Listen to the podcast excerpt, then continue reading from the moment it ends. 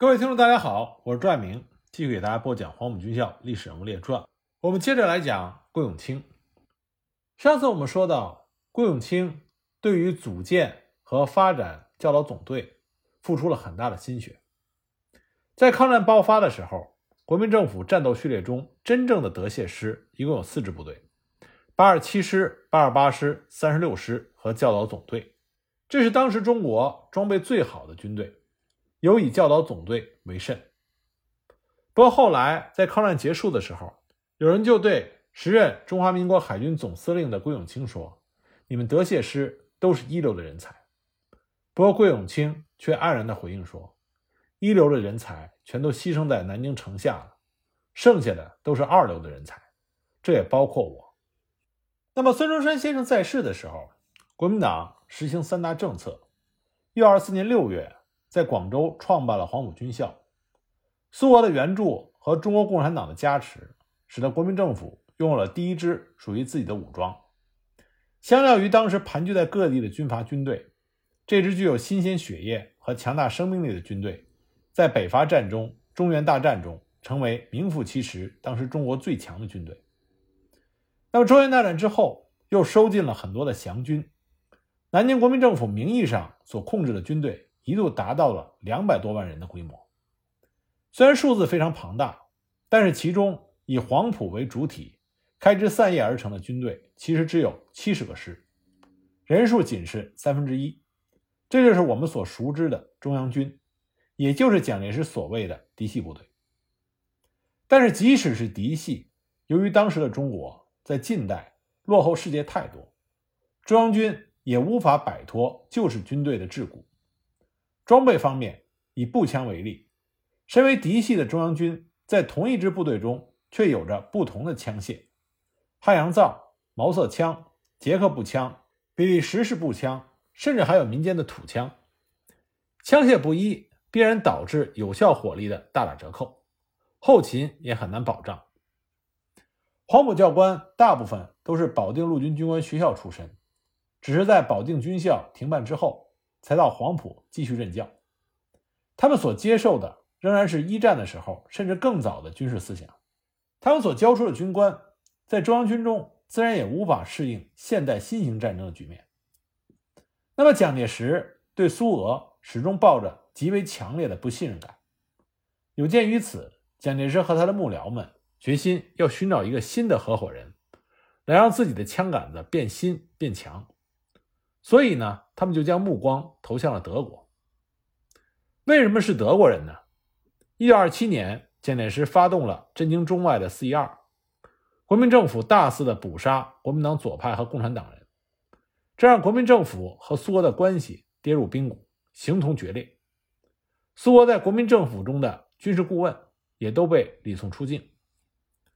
那么苏俄人一走，军事顾问不能没有。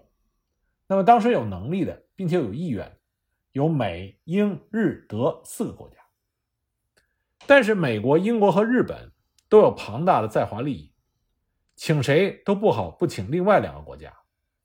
但是军队只能接受一种训练模式，而德国这个时候正处在一战后战败国的地位，受到了凡尔赛合约的约束，自顾不暇，不可能侵犯中国的利益。而身为战败国的德国。经常受到欧美各国的欺压，和中国有一点同命相连的意思。再加上德国的确有强大的军事工业实力，早在晚清时期就有大量的军械甚至是战舰出口中国，而且呢，在军界的风评极佳，所以德国就自然成为了国民政府的首选。那我们再来看看德国这一边，败于一战的德国人急切的需要庞大的国外市场。来恢复国家的实力，而中国又无疑是很好的市场目标。而这个时候，德国的国际地位不高，面对蒋介石抛过来的橄榄枝，自然是喜出望外。那么，受制于凡尔赛条约，很多德国的职业军官被迫离开军队，自谋生路。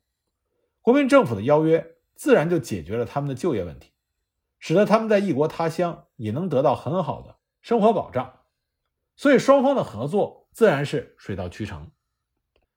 一九二七年底，蒋介石接见了德国名将鲁登道夫的高级助手、兵工炮兵专家马克思鲍尔。不久之后，鲍尔就以经济事务顾问的名义接手了中国军队的改造。他先回国挑选了四十六位退役的德国军官来华，组成了精简实用的军事顾问团。之后呢，又扩大到了一百二十人。同时，在他的热情联络下，德国军工业巨头哈勃罗、西门子、克虏伯、法本等公司都和中国纷纷达成了军火贸易协定。鲍尔和军事顾问团的第二任团长高尔格维采尔提出了军事改革的理论，比如改造指挥系统、完善军官和专业兵种的培养制度、建设装甲部队等等。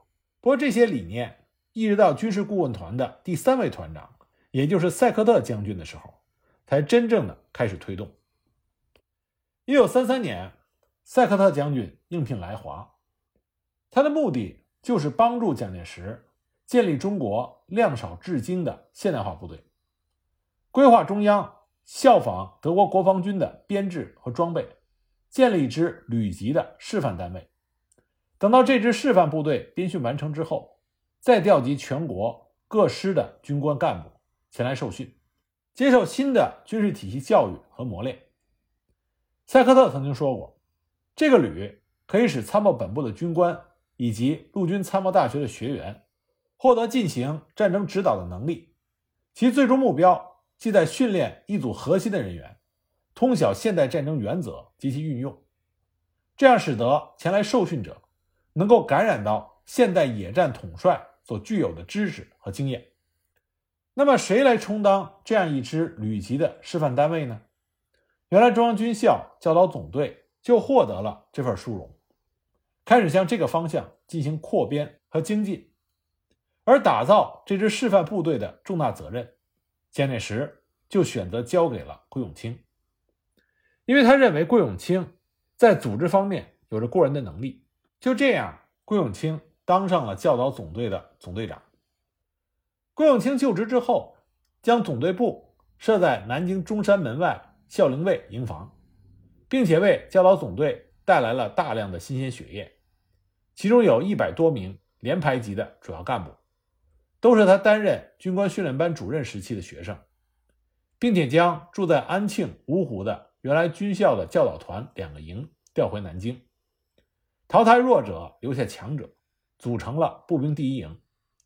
同时呢，成立了一个军官队，桂永清自兼队长，他留学德国的同学彭克定为副队长，对总队的军官进行集中训练。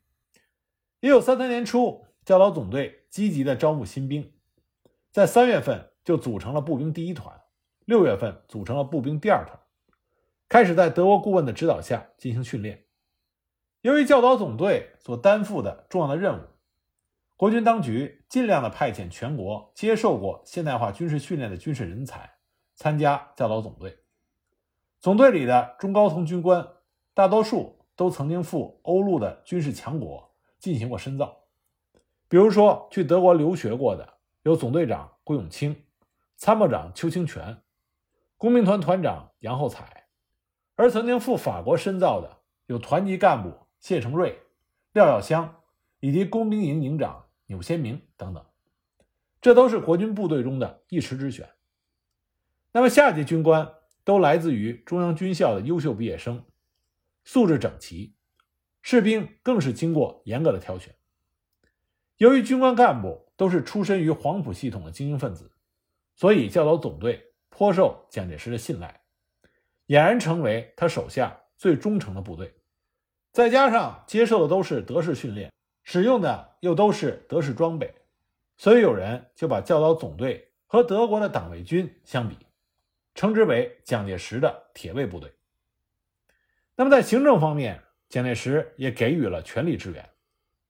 一九三四年二月四日，蒋介石发电报给江西省政府主席熊式辉，要求他从江西征募新兵五千名，本月内送到桂永清那里。为了协助经费困难的教导总队在营区装设自来水，蒋介石还亲自电斥南京市政府，筹拨款项，把这件事落实。而桂永清本人，因为他担任了这个重要的职务，他在一九三五年四月十三日晋任为陆军少将，成为少将总队长。一九三六年十月二十二日，再次晋任为陆军中将。那么，为了将教导总队打造成国军中的精锐，桂永清制定了严格的规章制度，要求全体总队官兵做到五不，即不抽烟、不赌博、不宿娼、不饮茶、不用热水洗脸、洗澡，并且宣布，凡是违反了五不的，学问再好、本事再大，我也不用，不允许任何人有这些自由。他也非常重视军官的考试，每每亲自主持，从不马虎。又规定，凡军官每天都要写日记，并且逐级检查批阅。他自己也天天写日记。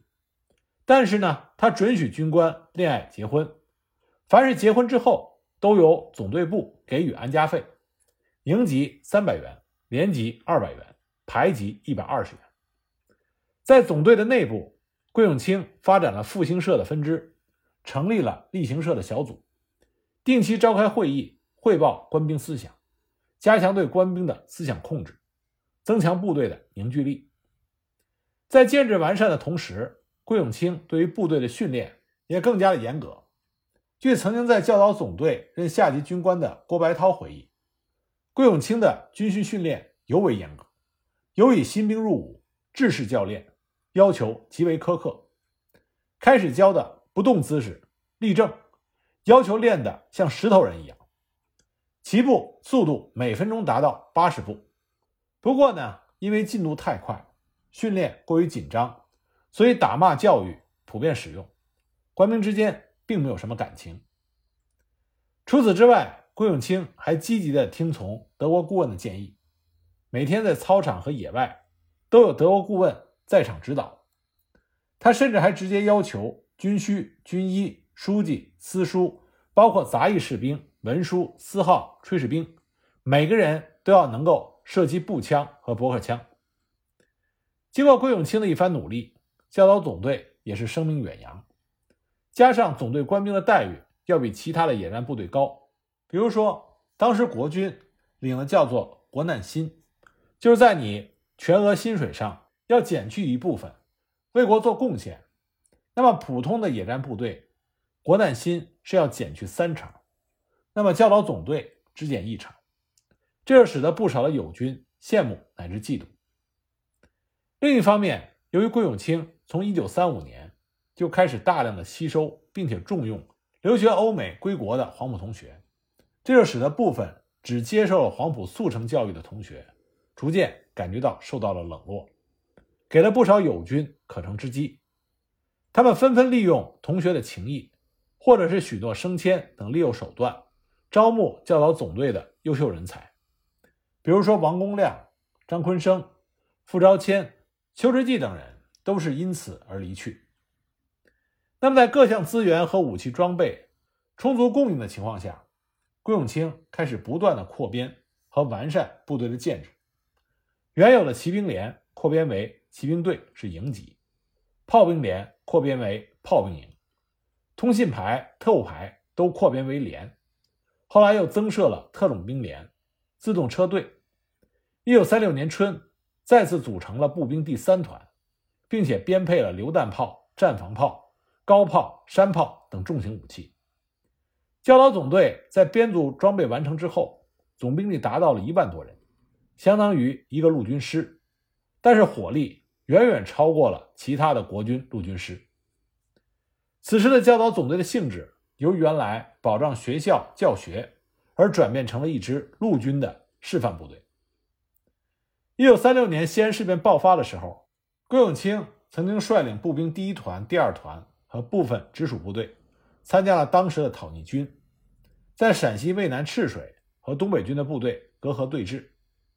为了不使东北军获知己方的情况，桂永清在下令行动前，命令以代号隐秘番号。比如说，总队部代号为大，步兵第一团代号为大风，步兵第二团代号为大启，后续出发的辎重营代号为大固。那么双方相持到十二月二十日深夜十时许，教导总队步兵第二团奉命以所属第一营为主，在临时配备的坦克掩护下，对东北军阵地发起了进攻。这次战斗进行了近三个小时，教导总队仅以伤亡十九人的代价取得了作战胜利。当然，在另外的一些史书里讲的是，教导总队的进攻被东北军击退。至于说真相如何，大家可以自己研究。不过这次作战是在西安事变发生之后，中央军和东北军唯一一次的地面作战。西安事变和平解决之后，教导总队就地解除了作战任务，返回了南京孝陵卫。在抗日战争全面爆发之前，桂永清的教导总队。统辖三个旅、九个团，是当时国军中装备最精良的部队之一。一九三七年四月二日，桂永清按照蒋介石的命令，以中国陆军代表的身份，随行政副院长孔祥熙出使英国，参加英王乔治六世的加冕典礼。因此呢，八月十三日淞沪会战开始之时，教导总队是由副总队长周润强负责。他在九月二十日。派出了加强第二团赴上海参战，但是出战不利，全团伤亡接近半数。何应钦决定调教导总队入川，扩编为三十个团，作为第二期作战的主力。然而十月下旬，桂永清回国之后，力主参战。他召集了教导总队营以上的军官开会，他说：“摆在我们面前有两条路，一个是到后方扩军，大家升官。”另一条是到前方作战牺牲。长期以来，其他部队都拿国难心，只有我们拿全心。论装备，我们是全心得势。后方扩编虽然属于命令，但是大家扪心自问，能否没有愧疚？所以，桂永清就向蒋介石请命，再次亲率一团、三团以及直属部队官兵约七千五百人增援上海。先是在苏州河右岸。参加抗战，但是此战兵力损失不小。十一月战役结束以后，撤回南京，这时候教导总队已不及五千人。为了准备保卫南京，并且使教导总队迅速的恢复战力，桂永清向军政部申请扩编部队。何应钦不仅同意将教导总队扩编为三旅六团制，甚至还同意将总队直属各营也都扩编为团。十月三十日，教导总队正式扩编为三个旅，但是因为时间仓促，新兵都没有来得及训练，也无法立即得到德制的步兵重武器，有些单位只是空架子，这就造成了战力下降的很厉害，和抗战爆发前的教导总队不可同日而语。尽管如此，教导总队还是毅然投入到保卫南京的战斗中。从一九三七年十二月九日开始，教导总队。就在紫金山为核心的阵地和日军展开了激战。当时的南京已经无险可守，除了教导总队之外，还有八二八师、三十六师和宪兵队。那八二八师和三十六师在淞沪会战中损失也很大，元气大伤。那么相比之下，教导总队是防守南京部队中条件最好的一支，所以呢，他几乎负责了一半的南京防线，而教导总队所负责的紫金山。也是整个南京保卫战中战斗最为激烈的地区，也是最后陷落的地区。截止到十二月十三日，南京陷落的时候，紫金山仍然是国军唯一一处仍在进行有效抵抗的区域。十二月九日，教导总队和日军开始接触。日军要想控制南京，必须要攻下紫金山，而要想拿下紫金山，就要先攻下老虎洞。围绕老虎洞的战斗从开始到十三日的五天之内，教导总队虽然伤亡惨重，但是日军在紫金山始终未能前进一步。在激战之中，由于国军完全没有制空权，日军大批飞抵国军上空，对紫金山、西山、孝陵卫等教导总队的阵地实施轰炸。教导总队的官兵虽然英勇作战，但是伤亡惨重。十二月十二日下午五时。南京卫戍司令长官唐生智召集了高级将领会议，除了颁布了南京总撤退的命令，也决定大步突围，一步渡江，命令教导总队自紫金山北路、麒麟门、土桥镇、天王寺以南突击，并在昌化附近集结。桂永清在参加完会议之后，随后就传达了撤退的命令，要求各旅团以少数部队做掩护，其余分向下关、三岔河各自集结渡江。随即呢，他就脱离部队，在三岔河乘坐木筏渡江。那么，桂永清过早的脱离战场，就造成了教导总队指挥混乱，再加上通讯中断，使得很多的一线部队并没有接到撤退的命令。仍在和日军继续的激战，甚至是身为副总队长的周振强，也在总部联系中断之后赶赴富贵山，这才得知的撤退消息。这就导致了教导总队在突围和渡江的过程中损失更加惨重。战至十三日凌晨，教导总队除了成功突围的四千多人之外，其余都在紫金山和附近地区壮烈牺牲。南京也在这一天。宣告失守，而教导总队数年积累的那些杰出军官们基本殉国，教导总队名存实亡。那么逃出升天之后，副总队长周振强他转述战前郭有清曾经说过：“大家都不愿意守南京，我向校长自告奋勇，得到了十万元的犒赏费。”当时守南京的教导总队官兵约三万五千人，十二月份的新饷。除了渡江的四千多人补发之外，其余三万多人的薪饷和十万元的犒赏费，全部被桂永清所吞没。那么，总队的残余兵力于三月十五日彻底到湖南衡山收容整顿，改编成了陆军第四十六师，仍然由桂永清任师长。于五月重返豫东抗日的前线，参加兰丰战役。至此，桂永清一手改造的中央军校教导总队。就此瓦解。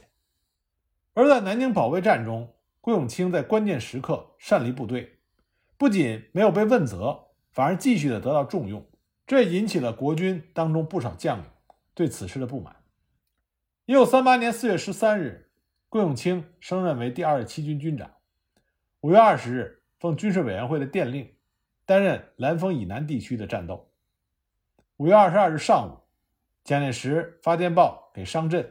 并转宋希濂和顾永清，叮嘱他们说：“我东路军已经占领了内黄城、仁和集与马王寨各要点，本日将对宜丰攻击前进，希望你部猛力夹击，敌军的主力尚在宜丰附近。”到了下午，蒋介石再次发电报叮嘱他们，说：“我东路军今天正午已经克服了宜丰，敌人向东北溃退，希望告知。”桂永清军长协同追击，兴隆站附近的敌人也已击退回窜，为交通尚未恢复，望由蓝峰派队向西搜剿。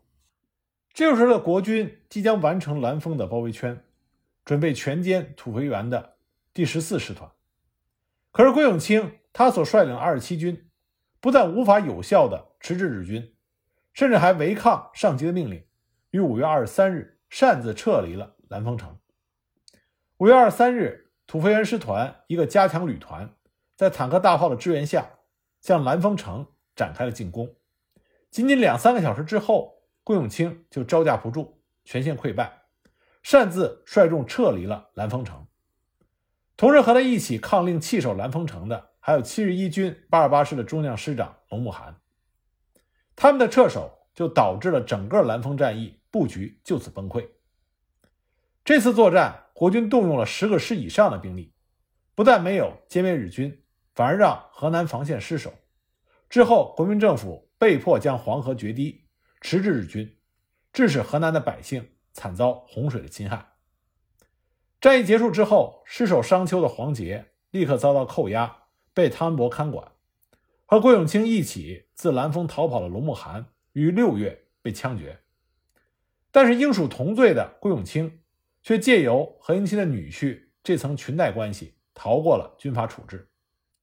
蒋介石曾经亲笔写下了：“以兰峰兵力之厚，绝不料被敌冲破，此乃由指挥官之不得其人。桂永清言大而夸，以致挫败也。”几天之后，蒋介石又写下了下面的这段话。他说：“甚以将才之难得也。”由于我国此次抗战物质条件技不如人，若非主将得人，则兵多败速，不如不战。治主将之略者，以大言不惭与冒功谎报为罪。初不料桂永清之怯懦与宋希濂之夸妄一致于此。此次兰封城，以交代换防不确，致为敌骑窜入而失陷。此种糊涂账，何得不败？思之寒心，不知将何以持其后也。